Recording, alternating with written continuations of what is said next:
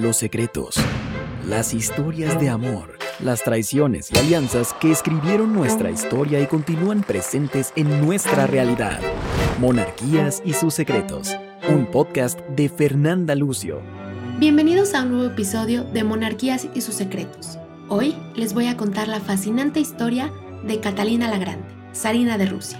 La zarina Catalina II de Rusia pasó de ser una joven esposa a una poderosa monarca, tras derrocar y asesinar a su marido. Catalina vivió en libertad, tuvo los amantes que quiso y llevó a Rusia a la modernidad. Catalina nació como la princesa Sofía Augusta Federica el 2 de mayo de 1729 en Cetina, Pomerania, en el reino de Prusia, en lo que hoy es Polonia. Su padre era el príncipe Christian August, general y hermano menor del gobernador de la región de Hausen.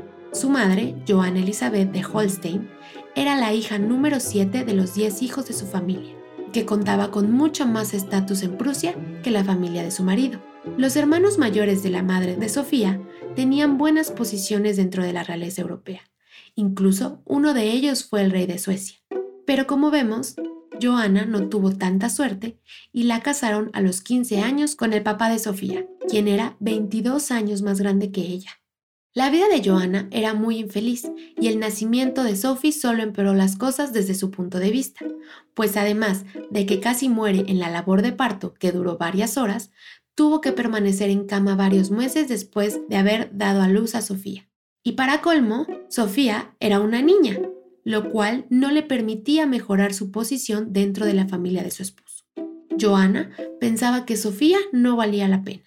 Johanna siempre favoreció y quiso más a sus hijos varones, y así siempre se lo hizo saber a Sophie, a quien le decía que era una decepción. A pesar de la evidente falta de amor maternal, la princesa Sophie, desde temprana edad, presentó gran inteligencia y confianza.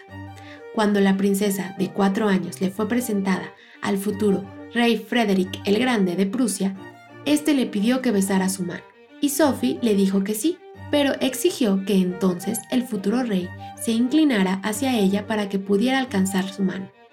Frederick quedó tan fascinado con el comportamiento de la pequeña niña que nunca olvidó el evento. Sofía continuó creciendo y recibió educación de una tutora francesa, como era la moda de ese entonces. Fue educada para cumplir un solo propósito, ser buena esposa y conseguir un buen matrimonio, que mejorara la posición de su familia. Y así lo hizo, pues consiguió un esposo que excedió las ambiciones de toda su familia, un zar. Un día, la madre de Sofía, Joana, recibió una carta de parte de la zarina Elizabeth I Petronova Romanova, de Rusia, invitándola a ella y a su hija a la corte imperial. La zarina Elizabeth deseaba concretar un matrimonio para su heredero Pedro Urlich, que le generara una alianza con Prusia, para hacerle frente al imperio austrohúngaro. Pero el rey Frederick de Prusia no tenía descendencia, así que propuso a Sophie, quien lo había impresionado tanto desde pequeña.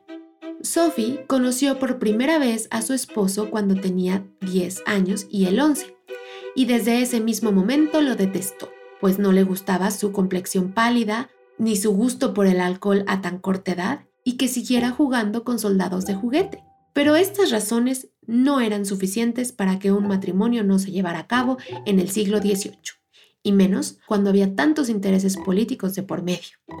Sophie se mudó a Rusia a los 15 años y estaba determinada a que sin importar sus sentimientos y preferencias personales, haría lo que fuera necesario para ganarse a la zarina, a su prometido y al pueblo de Rusia, para así poder estar lo suficientemente capacitada para usar la corona.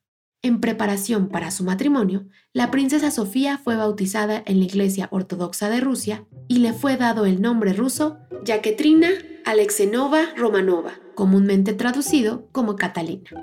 Aprendió el idioma ruso con gran dedicación. Incluso constantemente se dormía tarde o a veces no dormía por repasar todas sus lecciones. Como resultado, aprendió a hablar un ruso muy fluido, con un acento casi imperceptible. Durante estos primeros años, Catalina también cayó enferma de neumonía y casi muere. Incluso en una alucinación que sufrió, Su madre le preguntó si quería que le trajera a un padre para confesarse, pero Catalina respondió, no quiero ningún padre luterano, solo a mi padre ortodoxo. Este acto de devoción a su nueva religión impresionó a la zarina Elizabeth. Catalina dio crédito a su recuperación a la flebotomía, es decir, al drenaje de sangre, pues se lo realizaron varias veces y se curó milagrosamente. Incluso un día le drenaron la sangre cuatro veces. Después de un año comprometidos, Catalina y Pedro se casaron el 21 de agosto de 1745 en San Petersburgo, pero la pareja se llevaba muy mal.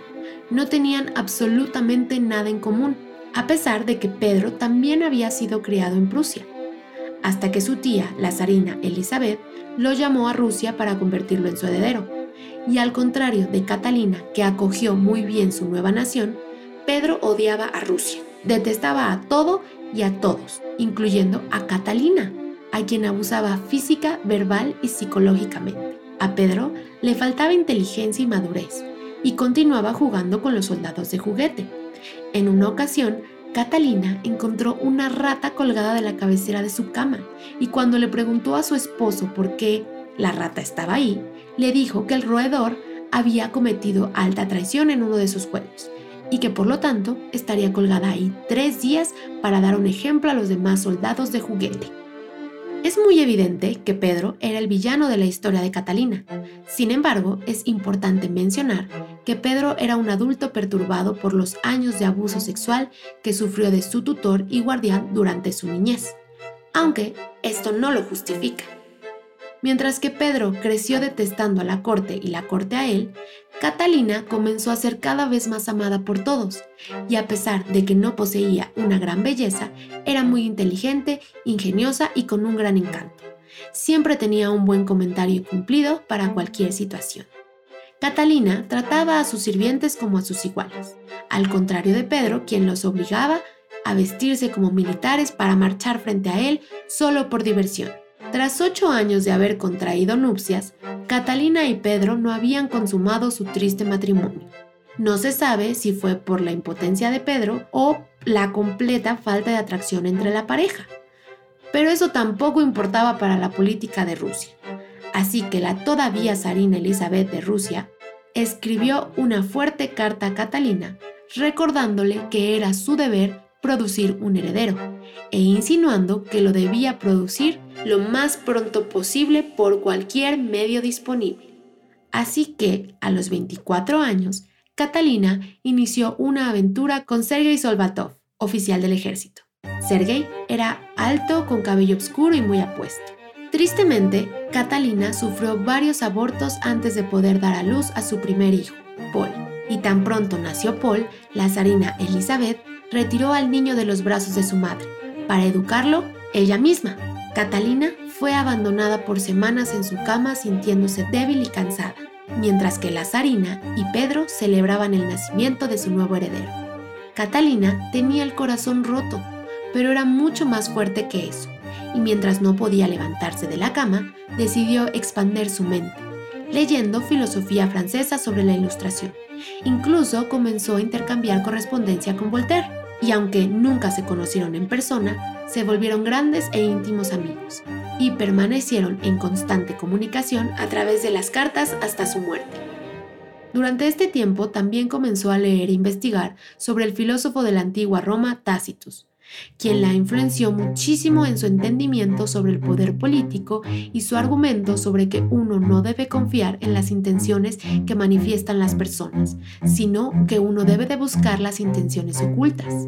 Cuando Catalina fue físicamente capaz de regresar a la corte, volvió más fuerte que nunca reapareció el día del cumpleaños de su marido utilizando el vestido más fino y haciendo así menos a los que la habían dejado sola, pues se había dado cuenta que ser una buena esposa y nuera no le había traído más que tristezas y miseria. Así que decidió hacer su propio camino y comenzó a crear una red de informantes y aliados en la corte. Incluso comenzó a tener amantes estratégicos, como Stanislao Poniatowski, quien se dice que fue el padre de su segunda hija, Ana. Durante el parto de Ana, el esposo de Catalina, Pedro, quien estaba muy consciente de que el bebé no era de él, se sentó a su lado y bebió hasta no poder más, mientras le gritaba y la amenazaba diciéndole que él podía hacer lo que quisiera con ella y con su bebé. La bebé Ana también le fue retirada inmediatamente a Catalina por su suegra Lazarina Elizabeth, y aunque casi no pudo convivir con ella, Catalina estuvo muy triste cuando Ana falleció 15 meses después de haber nacido. Durante el funeral, Pedro le dijo a Catalina que su hija estaba en el infierno. En 1762, la zarina Elizabeth I de Rusia murió y Pedro y Catalina fueron coronados como zares de Rusia. Pedro celebró descaradamente la muerte de su tía, a pesar de estar molesto por tener que reinar el país que todavía detestaba.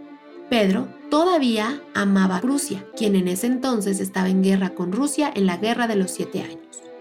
Rusia estaba a punto de ganarla, pero Pedro negoció un tratado de paz y entregó a Prusia territorio que soldados rusos habían dado la vida por defender. Y para colmo, Pedro comenzó a usar el uniforme de Prusia y cambió los colores de los uniformes del ejército ruso de verde al azul de Prusia.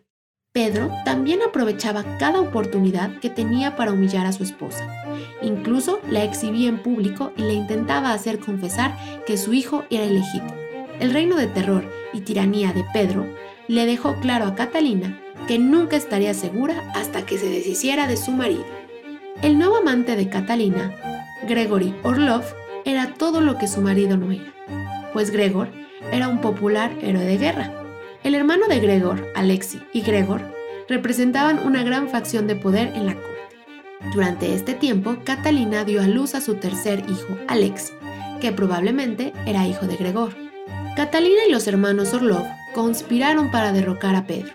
Catalina salió a cabalgar con uniforme verde y se reunió con tropas del ejército que eran leales a ella. Ahí, miembros del clérigo la nombraron como la verdadera heredera al trono de Rusia. Catalina contaba con el apoyo de la milicia y el pueblo, pues ambos odiaban al zar. Al poco tiempo tenía todo el apoyo de Moscú, y así cabalgó hasta la entrada del palacio, dirigiendo a todo el ejército y encarceló a su marido. Pedro se inclinó ante Catalina y pidió clemencia, e inmediatamente firmó su abdicación. Pedro estaba feliz de por fin abandonar Rusia y poder regresar a su adorada Prusia pero Catalina no tenía ninguna intención de entregarlo a su enemigo, pues ahí podría, y seguramente lo hubiera hecho, buscar apoyo para levantarse en su contra. Así que lo encerró en arresto domiciliario, y tan solo ocho días después lo hallaron muerto. La versión oficial dice que falleció de hemorroides, pero los rumores dicen que en realidad fue ahorcado por órdenes del amante de su esposa, Gregory Orlov. Espero que hayan disfrutado mucho este episodio. ¿Qué les pareció esta interesante historia sobre Catalina? ¿Ya la conocían? Los invito a que me platiquen en mi Instagram Monarquías y sus secretos y también a que me escuchen la próxima semana en la segunda parte de esta increíble historia, donde les voy a platicar cómo Catalina floreció de la sombra de su marido, su forma tan ilustrada de reinar y la lista de sus interminables amantes. Así que ahí los espero.